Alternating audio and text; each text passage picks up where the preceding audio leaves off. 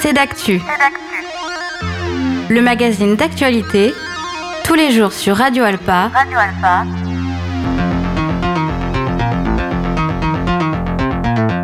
Présenté par Robin Hulin.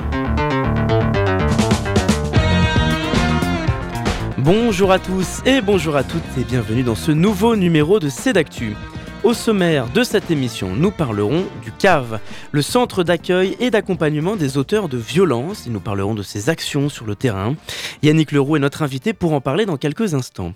Cette semaine, notre chroniqueuse Corinne Tirono nous parle des toilettes publiques, au travers d'une chanson, d'un film, mais pas seulement, vous verrez.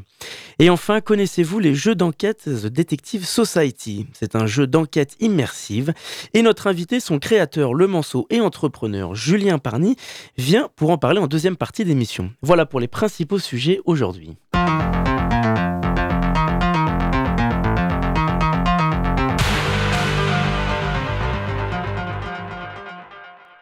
Bonjour Yannick Leroux.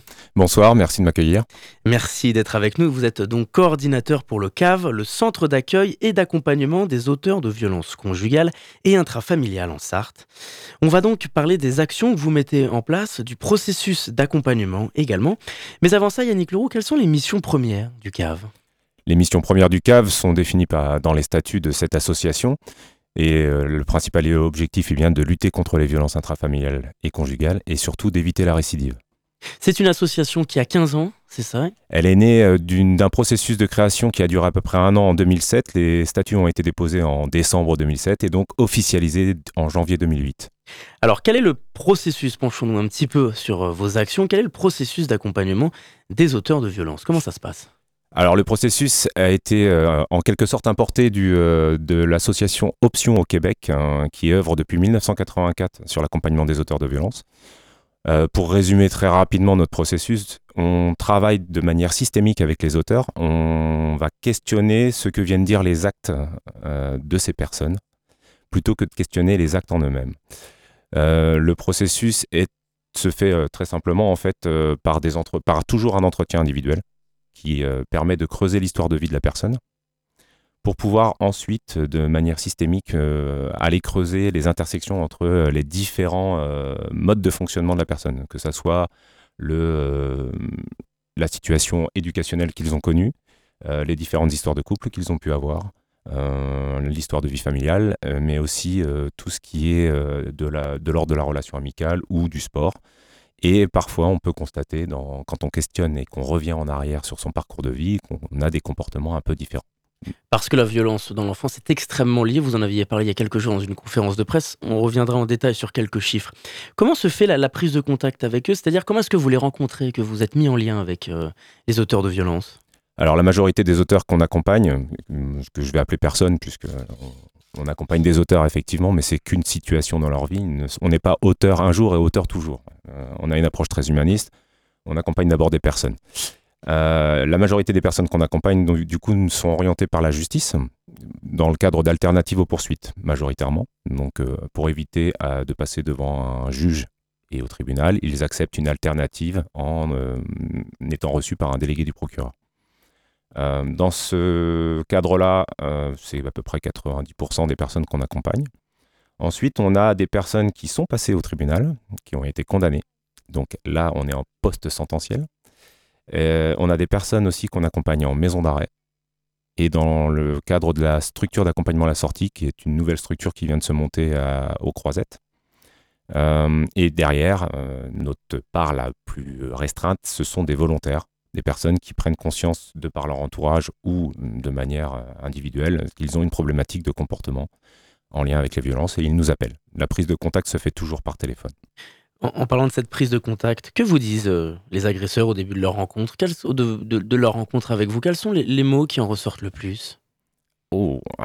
Alors, je ne fais pas beaucoup. Parce qu'il y a des profils différents, comme vous l'avez voilà. dit. Je ne fais pas les entretiens. J'ai assisté à des entretiens mm. pour voir comment mes collègues euh, intervenantes sur le terrain peuvent accompagner les auteurs.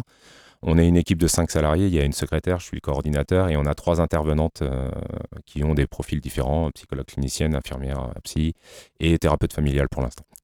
Globalement, on commence par présenter notre fonctionnement parce qu'on a souvent affaire à des personnes qui ne sont pas rassurées, qui ont très souvent, c'est leur première confrontation avec la justice de manière aussi conséquente. Donc on a une majorité de personnes qui sont quand même pas très bien dans leur basket. En leur donnant de la visibilité sur ce qui les attend, on les rassure et ensuite on va questionner euh, avec des outils tels que le génogramme déjà leur parcours de vie. On a des accompagnements assez courts, donc on va dire qu'on fait de la thérapie un peu euh, express. Euh, et parfois ça peut être assez violent malgré tout pour les personnes qu'on accompagne. On, a, on peut avoir des personnes qui s'effondrent en larmes. C'est-à-dire violent par. Euh, C'est-à-dire que un vrai cursus d'accompagnement devrait être beaucoup plus long.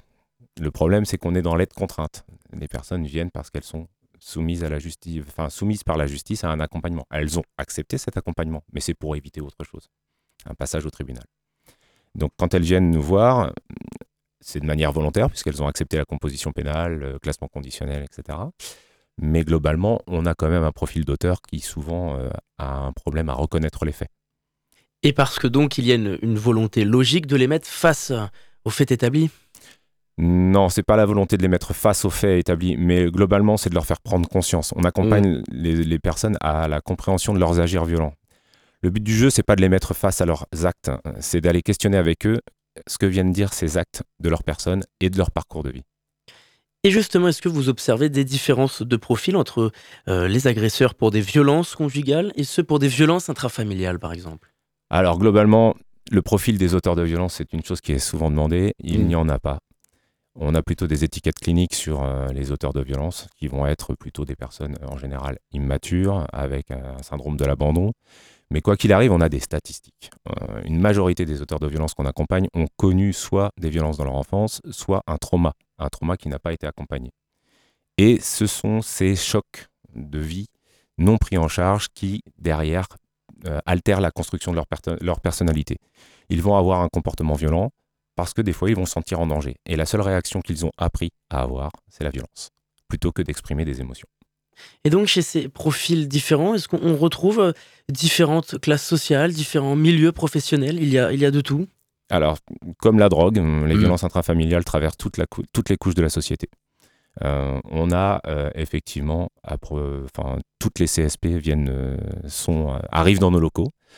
Après, on a quand même un territoire sartois, donc on retrouve les CSP majoritaires sur le territoire, au même titre que, je pense, l'EXAPA retrouve les mêmes classes, les mêmes classes, les mêmes catégories socioprofessionnelles. pardon. Oui, allez-y, allez-y. On retrouve évidemment des militaires, puisqu'on a le mm. camp de Vaur aussi. Mm.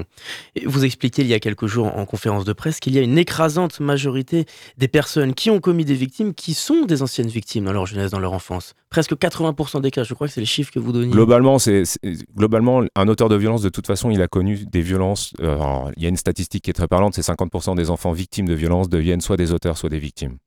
Donc déjà, euh, ça, vous donne une représentation de la réitération des actes et de la reproduction euh, transgénérationnelle de la violence. Euh, moi, je vous donne un chiffre de 80%, mais globalement, les violences, elles vont être à différents niveaux. Nous, on n'est pas là pour juger de la gravité des violences, c'est bien la justice qui fait ce travail, et pas le CAV, ni, ni mes collègues, ni moi. Nous, on est là pour accompagner des personnes qui font face à un comportement déviant à un moment donné au regard de la loi. Alors en France, 121 femmes sont mortes sous les coups de leur conjoint cette année. Ce sera probablement plus élevé que l'année dernière encore. On estime qu'en 2022, 244 000 plaintes ont été déposées. Bien qu'il soit difficile d'établir des chiffres, on observe une augmentation de 12% de l'intervention de la police à ce sujet en Sarthe l'année dernière. Quel est votre regard sur ces chiffres, Yannick Leroux? Qu'ils démontrent une société où les violences continuent d'être massives et ne baissent pas, ou bien aussi un pays où la parole et les témoignages se libèrent aussi? Alors les facteurs de, violence sont multiples et variés et effectivement c'est un mix des deux à mon avis.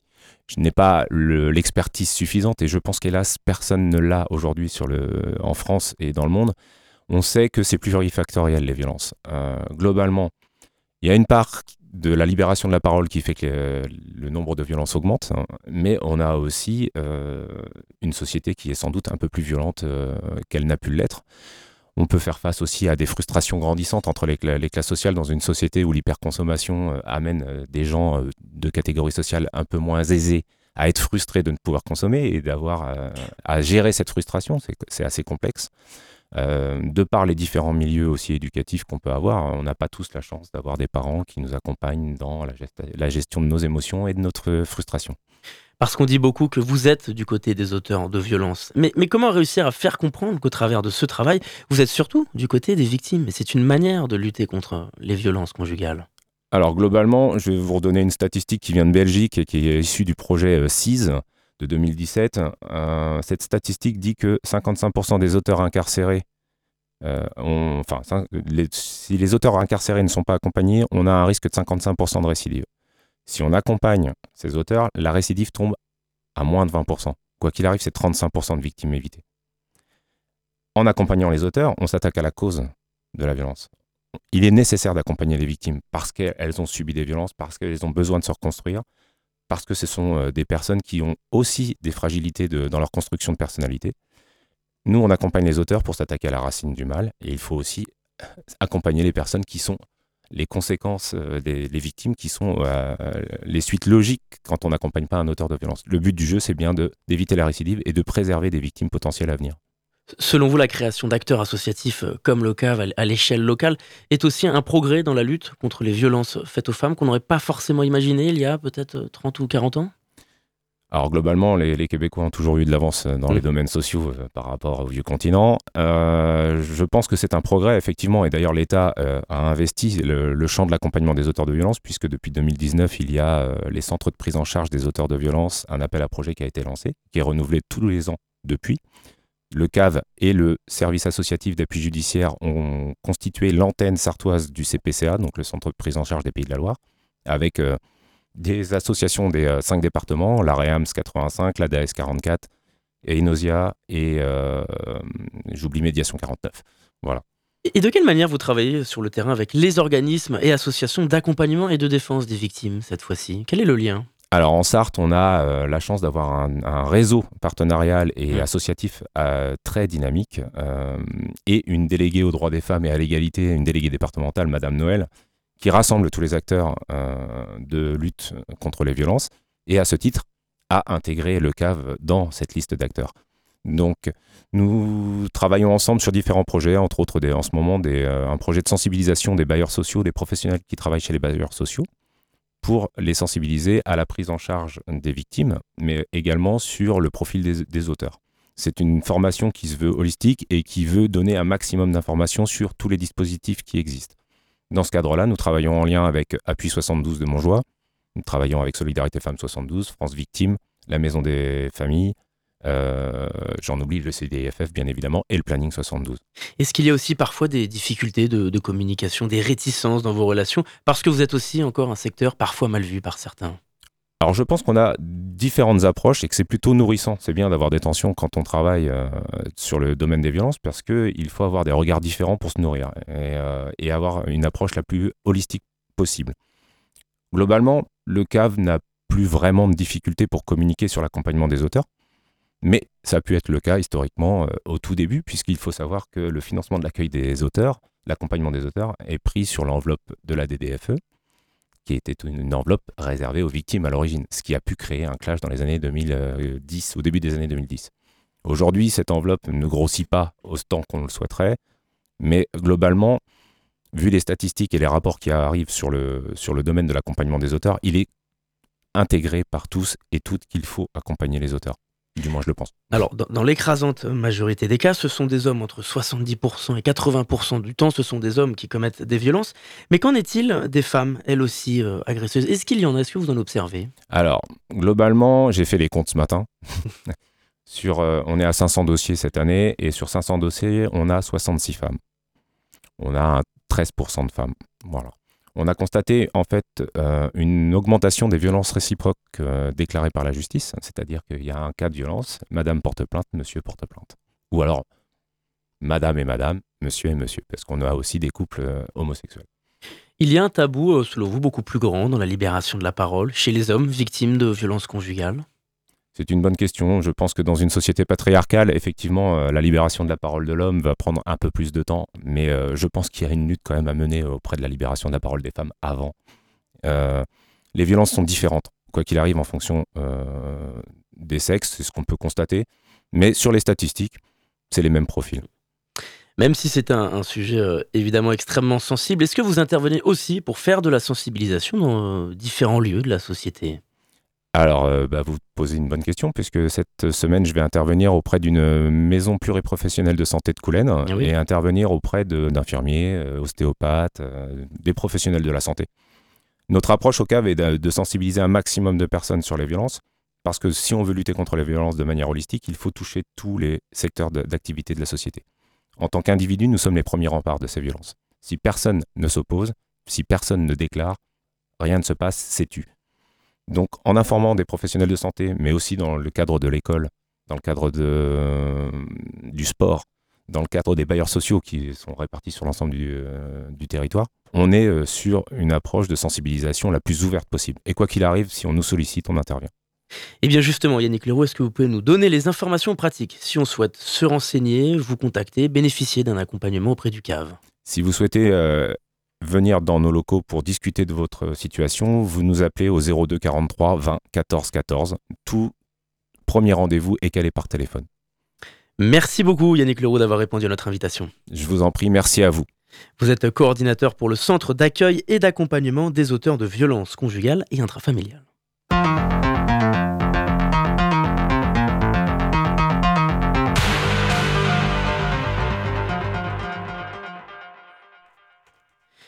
Il est l'heure d'accueillir, comme toutes les semaines sur notre antenne, Isabelle Rousseau pour son billet d'humeur. Et cette semaine, je sais qu'Isabelle, la tâche était difficile pour vous d'associer un, sujet si sensible, ô combien douloureux, des violences faites aux femmes dans notre monde, tout en parlant d'un jeu d'énigmes qui sera présenté tout à l'heure. Déjà, bonjour Isabelle. Bonjour, bonjour à toutes et bonjour à tous. Alors oui, euh, pas facile, effectivement. Comme le dit Eric euh, Emmanuel Schmitt, la vie n'est ni un jeu, ni un match, sinon il y aurait des gagnants. J'en déduis donc que nous sommes tous perdants. Mais, parodiant George Orwell dans La ferme des animaux, au pays de la loose, certains sont plus perdants que d'autres. Les femmes et les enfants d'abord, criait-on sur le pont du Titanic. Puisque l'un des thèmes du jour est le jeu, je me suis mise à imaginer un jeu d'enquête immersif. Saurez-vous creuser suffisamment dans la vie de Sylvie pour comprendre ce qui lui est arrivé? Photo avec Sylvie baignant dans son sang au pied de l'escalier. Premier indice sonore, le témoignage des voisins. Non mais vous vous rendez compte, hein Près de chez nous, comme ça, mais c'est pas croyable, hein Des gens gentils, calmes. Bonjour, bonsoir. Alors, elle, elle était discrète, hein, mais son mari, toujours un petit mot gentil, hein Et serviable avec ça. Deuxième indice sonore, le mari en pleurs. Je l'aimais tellement. chute dans l'escalier, homicide, le fait d'un rôdeur. Troisième indice, visuel celui-là. Dans la poubelle de la salle de bain, vous découvrez un test de grossesse positif. Vous retrouvez aussi une paire de lunettes cassées. Toujours rien? Bon, quatrième indice. Un logiciel espion est retrouvé dans le téléphone de la victime. Tous ses déplacements sont tracés. Bon, bah, normalement, là, ça devrait chauffer, non? Euh, et c'est sans doute ce qui s'est passé d'ailleurs. Bon, je vous l'accorde, hein, le jeu n'est pas très fun, mais la vie des femmes maltraitées non plus. J'ai lu samedi dernier dans le journal Ouest France que depuis le 1er janvier, 579 interventions pour violences intrafamiliales ont été déclenchées par le centre opérationnel de renseignement de la gendarmerie de la Sarthe. Plus de 70% des victimes de violences, donc, sont des femmes, comme on venait de le dire. Priorité est donnée à l'accompagnement des victimes, mais cela n'avancera sans doute pas sans l'accompagnement aussi des auteurs de violences, comme on vient de le dire aussi.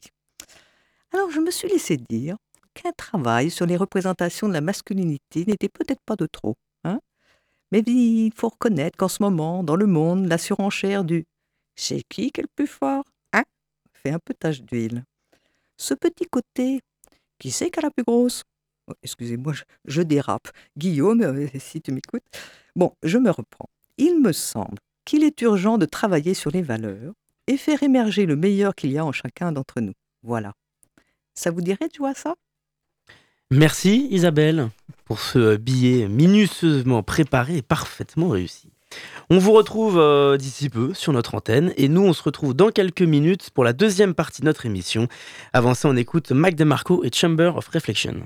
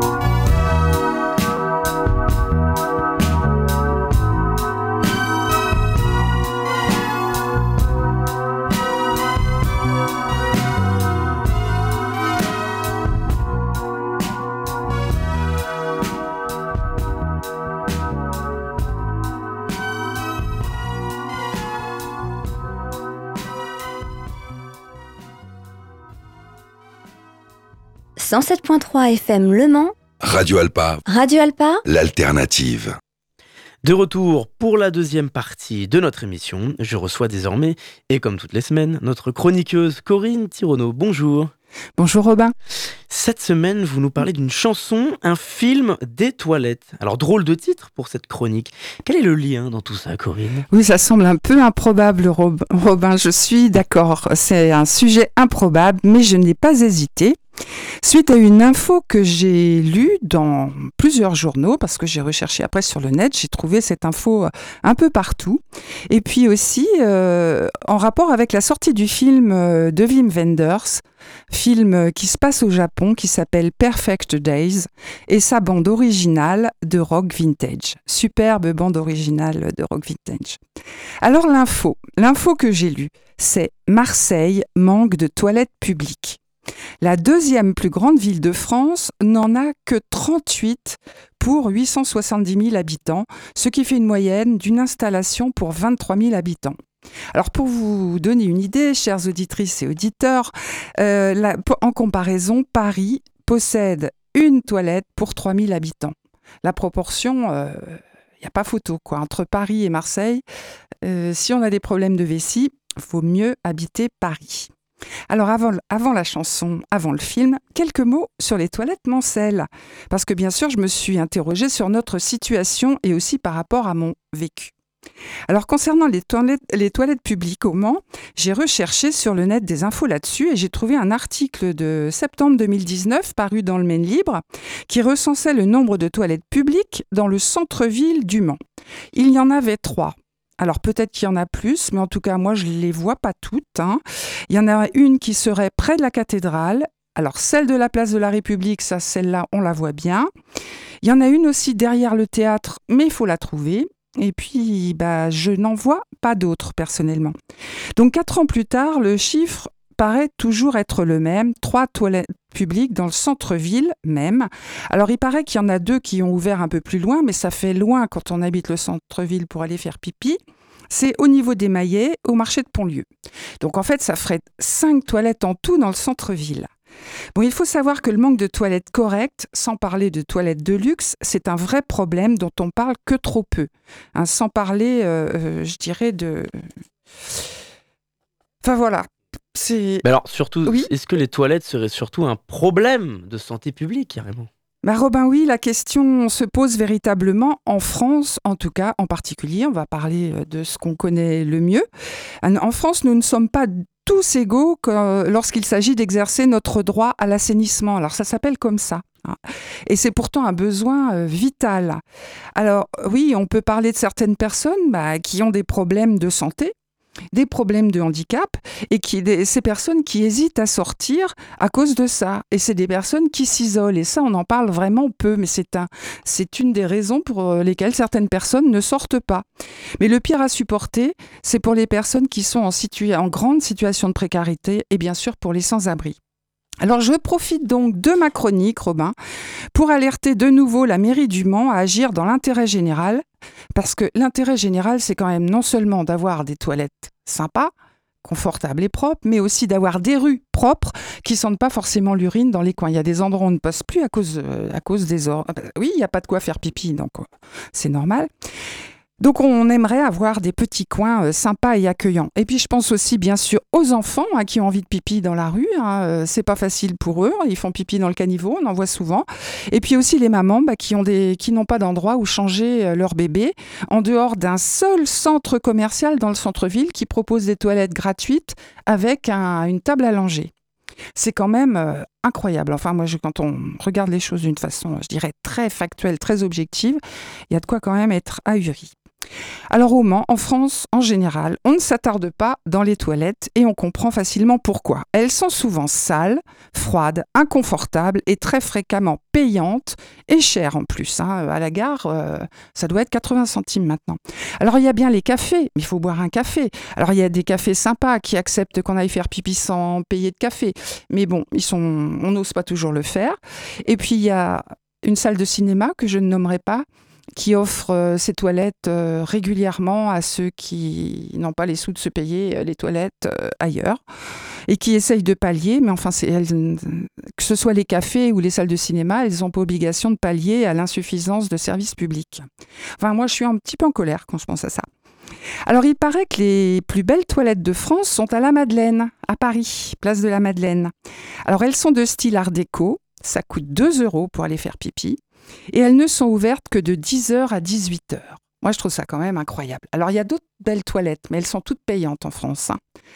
Ça fait un peu cher le pipi. Ça fait cher euh, le pipi. Est-ce qu'on peut dire que c'est culturel en France, cette absence de toilettes décentes? Ben je, Oui, moi je le vois comme un vrai problème culturel. Bon, je ne vais pas rentrer dans le détail euh, de l'histoire des toilettes en France, mais ça mériterait presque une chronique hein, de comment on voit ça, hein, se soulager dans les bois, se soulager dans la rue. Euh, et très masculin aussi. Hein, euh. Bon, c'est un vrai problème culturel qui est, qui est lié en partie à l'image que l'on a du lieu, hein, des toilettes publiques, mais aussi de l'image dévalorisée que l'on a des personnes qui s'en occupent. C'est presque un sujet tabou, moqué, hein, on appelait Madame Pipi ou Monsieur Pipi, c'est quand même pas très valorisant comme, euh, appellation. Et puis c'est un problème qui est complètement oublié par les élus locaux et les collectivités territoriales qui ne prennent pas du tout au sérieux le problème, malgré la dimension sanitaire évidente.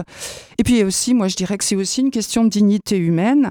Et c'est là, je reviens vers le film, et c'est ce dont il est question dans le film. Alors parlons maintenant de la chanson, de ce film et de poésie. Oui, et je dirais presque de philosophie. Euh, ça m'est revenu après parce que du coup, euh, en Asie, bon, les toilettes japonaises sont particulièrement merveilleuses. Elles sont grandes, spacieuses, ça sent bon, il y a de la musique, euh, sans parler des petits jets d'eau, du, chauffage, du, du, du, séchoir pour les fesses, etc. Je vous en passe, c'est des meilleurs. C'est qu'en fait, au Japon et en Asie en général, on cultive le le, moment présent, qu'il faut savourer le moment présent. Nous, on passe toujours au futur, on se contente rarement du moment présent. Et bah, le petit moment d'aller aux toilettes, c'est un moment présent dont il faut euh, profiter. En France, on profite Enfin, il y en a qui le font chez eux, mais à l'extérieur, dans les toilettes publiques, je ne pense pas qu'on puisse profiter du moment présent. Alors oui, parlons maintenant de la chanson du film et puis un peu de poésie, Robin. Alors, Perfect Day, c'est une des plus célèbres chansons de Lou Reed. Et euh, c'est bien sûr ce qui donne, c'est la chanson qui donne son titre au film. Alors on sait euh, Wim Wenders euh, passionné par le Japon depuis son documentaire de 1983 qui s'appelait, enfin qui s'appelle Tokyoga sur le réalisateur Yasushiro Ozu. Il y filmait les rues de Tokyo, ville avec laquelle il renoue donc dans Perfect Days, où il suit un employé de nettoyage des toilettes publiques. Alors le film raconte la vie d'Irayama, c'est l'acteur euh, Koji Yakusho, on peut dire que, de lui qu'il est un esthète, euh, Hirayama. Il se nourrit de musique, de livres, des arbres, et puis fait une photo par jour avec son petit appareil photo. Il mène une vie très régulière, immuable, ritualisée, quand un événement inattendu va surgir. Donc ça, j'en parle pas, je vais pas raconter le film hein, du tout. Donc chaque jour, Hirayama fait les mêmes gestes, les mêmes parcours. Et euh, le choix de Wim Wenders des toilettes de Tokyo comme lieu clé de son film n'est pas anodin contrairement à notre société, comme je vous le disais plus haut, les toilettes euh, euh, publiques au Japon ont l'attention de la municipalité. Les municipalités au Japon veillent à avoir des toilettes reluisantes. Et Hirayama y porte un grand soin, comme il le fait pour chaque chose. Donc à travers lui, bah, c'est un éloge de la beauté, un éloge de la beauté, pardon, et des plaisirs simples que filme Wenders dans l'attachement euh, d'Hirayama à écouter Lou Reed, Patti Smith ou Otis Redding, de faire des photos entre autres petites choses. Alors ce film de, deux heures, hein, c'est un film un peu long et aussi un peu lent pour ceux qui aiment, euh, c'est, faut aimer effectivement quand même la lenteur. C'est pas du tout un film d'action. C'est du cinéma contemplatif. C'est du cinéma contemplatif, tout à fait. C'est important de le dire. Et euh, donc ce film valorise avec poésie d'une façon émouvante les petites gens, les invisibles et très indispensables personnes qui nous permettent de vivre, sinon des jours parfaits, du moins un moment parfait. Donc ce beau film qui fait du bien sort mercredi 29 novembre au cinéaste. Merci beaucoup Corinne Tirono. On vous retrouve la semaine prochaine sur notre antenne, même lieu, même heure. Avec plaisir, Robin. Et nous, on se retrouve dans quelques instants pour la dernière partie de notre émission. Avec mon invité, on parlera d'un jeu d'enquête en immersion. Avant ça, on écoute Valérie avec Mark Ronson et Amy Winehouse.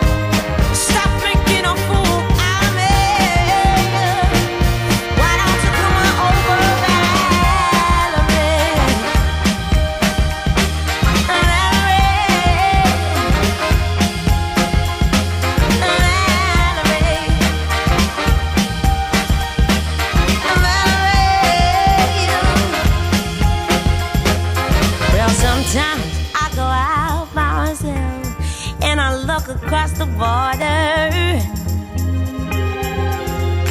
And I think.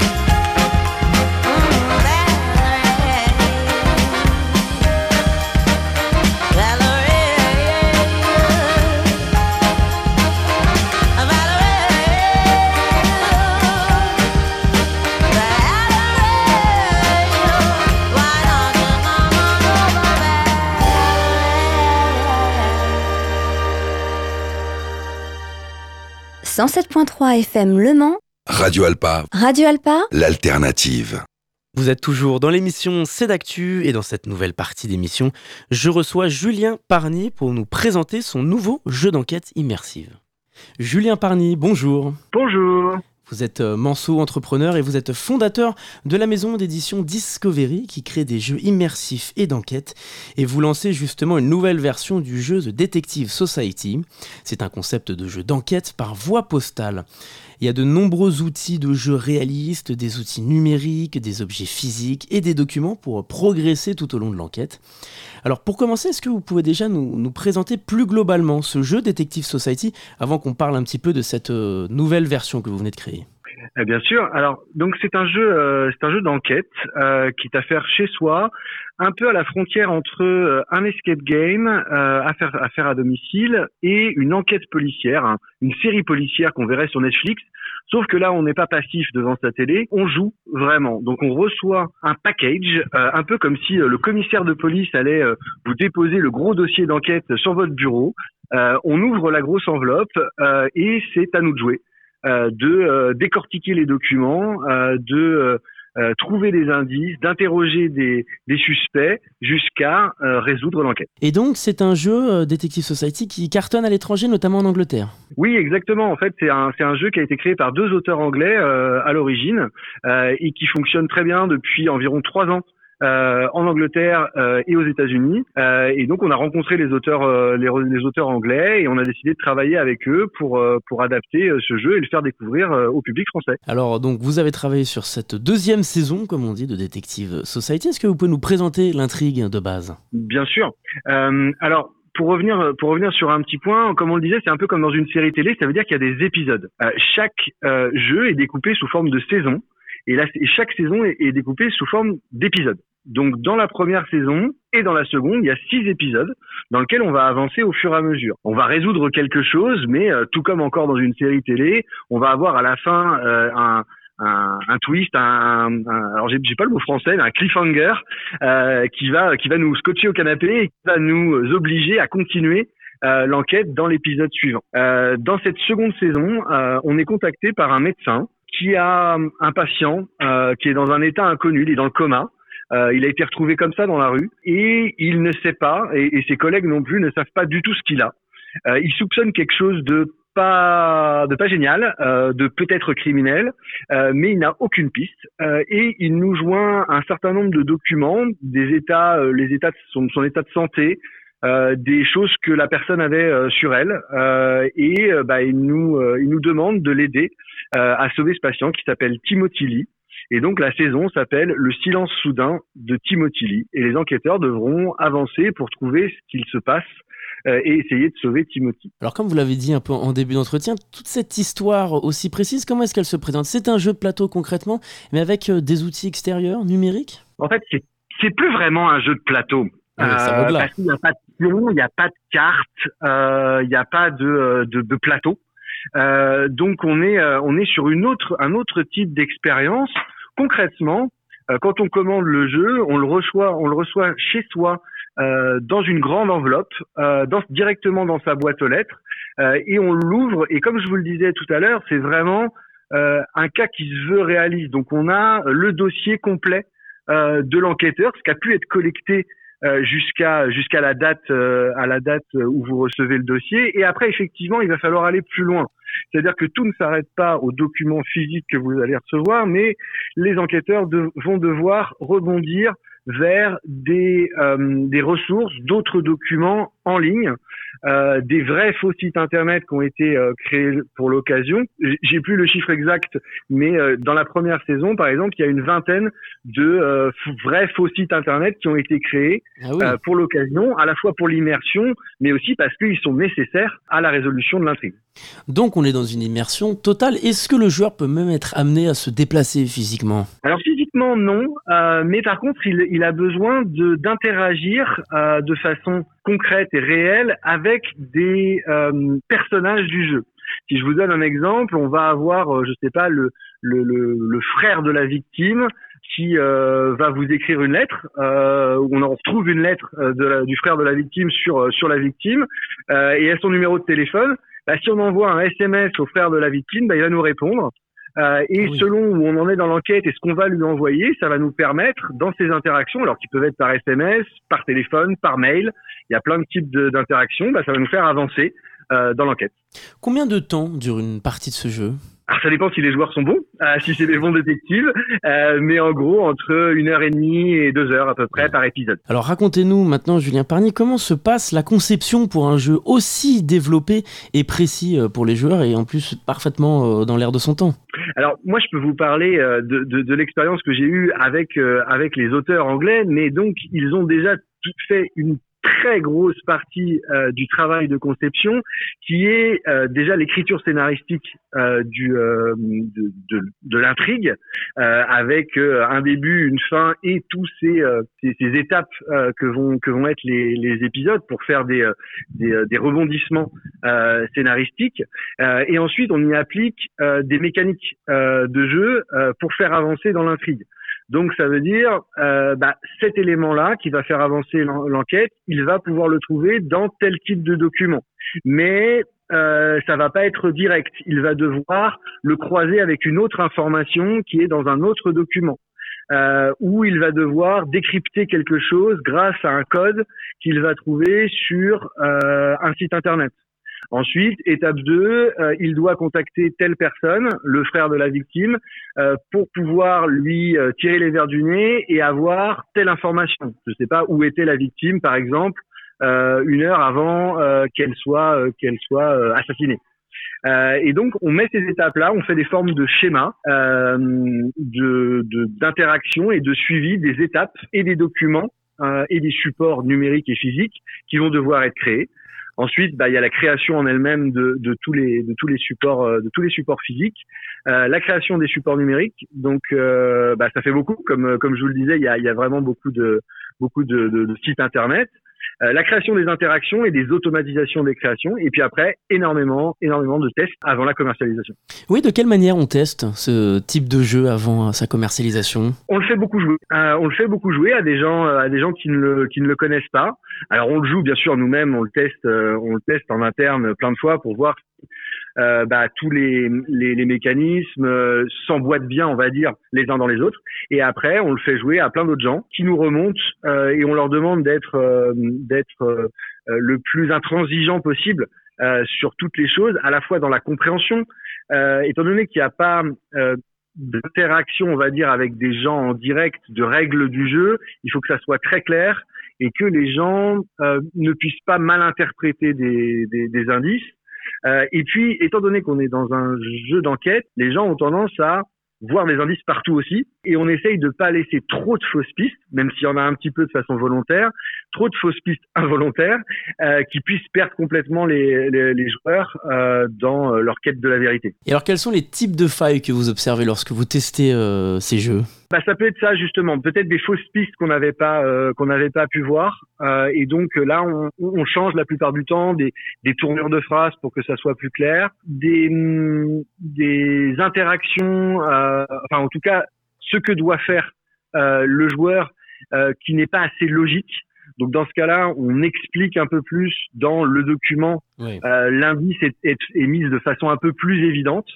Euh, on essaye d'avoir une, une, difficulté qui est euh, équilibrée pour que les joueurs qui euh, en font beaucoup de d'escape game, etc., euh, bah, trouvent un challenge, mais que les gens qui découvrent ce type de jeu-là euh, soient pas perdus complètement. D'ailleurs, on a mis en place un, un système d'aide euh, sur notre site internet, étape par étape, sans se faire spoiler. On dit où on en est et on a des, des petits indices qui vont venir euh, sans vous donner vraiment la réponse, mais qui va vous permettre de vous débloquer si jamais vous, euh, vous êtes bloqué. Est-ce que ces jeux et ces scénarios que vous euh, tentez de développer sont aussi dans l'air du temps, puisque un jeu d'enquête immersif sur un crime euh, date de la, la, nuit des temps, mais est-ce qu'on essaye aussi de s'adapter un peu à, à la modernité, au, au, code de notre société actuelle? Euh, Vous essayez fait, de retranscrire on, un univers ancien euh, non, pas forcément en fait. Alors les, les jeux euh, temporellement sont euh, sont contemporains, c'est-à-dire mmh. que l'intrigue et les moyens de communication et euh, l'histoire, elle se situe en ce moment. Euh, mais on, on, on, essaye toujours de, de, de rajouter des choses qui peuvent euh, encore plus immerger les gens euh, dans leur quotidien. C'est pour ça aussi qu'on leur fait utiliser euh, bah, la technologie qu'ils utilisent actuellement. Donc on leur fait envoyer des mails, on leur fait laisser un message sur un répondeur, on leur fait utiliser WhatsApp, etc. Et puis après, dans un autre dans un autre registre qui n'est pas lié directement au scénario du jeu, nous, on a décidé de s'inscrire dans, dans, dans, dans ce qu'on vit au quotidien et dans une démarche qui est, qui est on va dire, éco-responsable. Puisqu'on fabrique uniquement en France, ce qui est très rare dans le milieu du jeu, et on essaye de faire, et non pas on essaye, on fait, uniquement à partir de papier issu de forêts durablement gérées, etc. Donc si ce n'est le jeu, le jeu est contemporain, mais on essaye aussi que notre façon de le faire euh, soit contemporaine. Il y a aujourd'hui euh, dans notre société un intérêt grandissant, selon vous, pour les jeux d'enquête immersifs et même euh, ce qu'on appelle aussi les jeux de rôle. Oui, c'est un un secteur entre guillemets ou un, un segment du, du, jeu qui fonctionne qui fonctionne très très bien sur les sur les dernières années. Euh, les gens ont envie de passer, euh, ont envie de découvrir des choses, ont envie de se, se creuser les méninges. Euh, on le voit avec le, le phénomène de l'escape game. Euh, ça marche très très bien et il y a, y a, des mécaniques qui se retrouvent dans, dans, ce type de jeu. Euh, et puis le fait d'être acteur, effectivement, euh, de jouer, d'être dans les, les baskets d'un détective, ça, ça, ça, ça plaît beaucoup et ça plaît de plus en plus.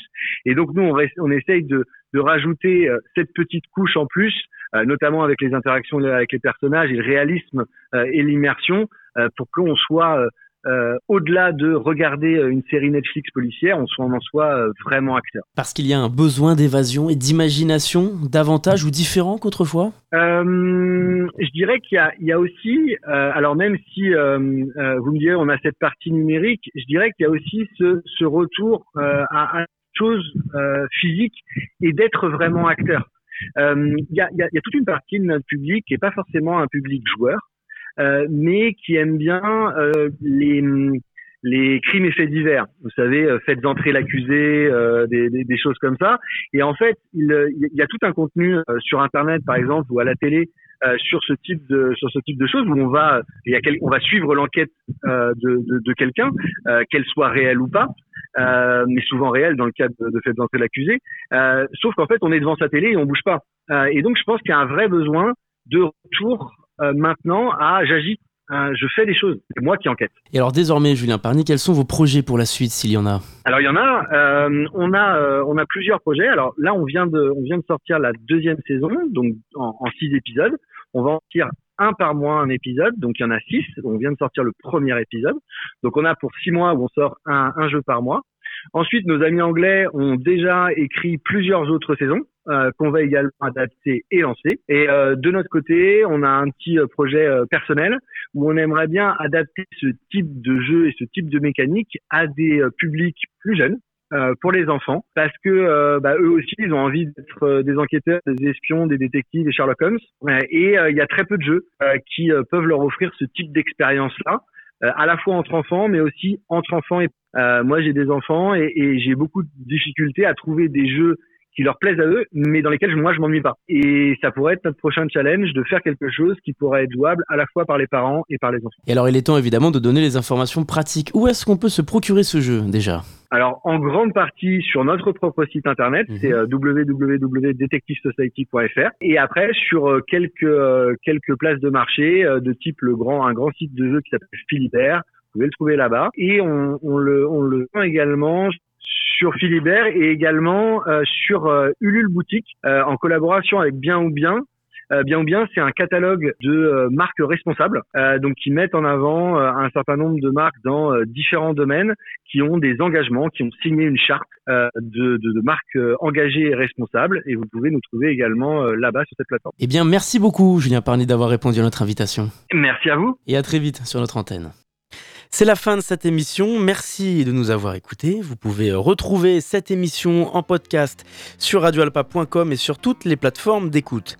Tout de suite, c'est l'émission L'Amphi avec Charlie Pless. Et en attendant, je vous dis à très vite sur notre antenne.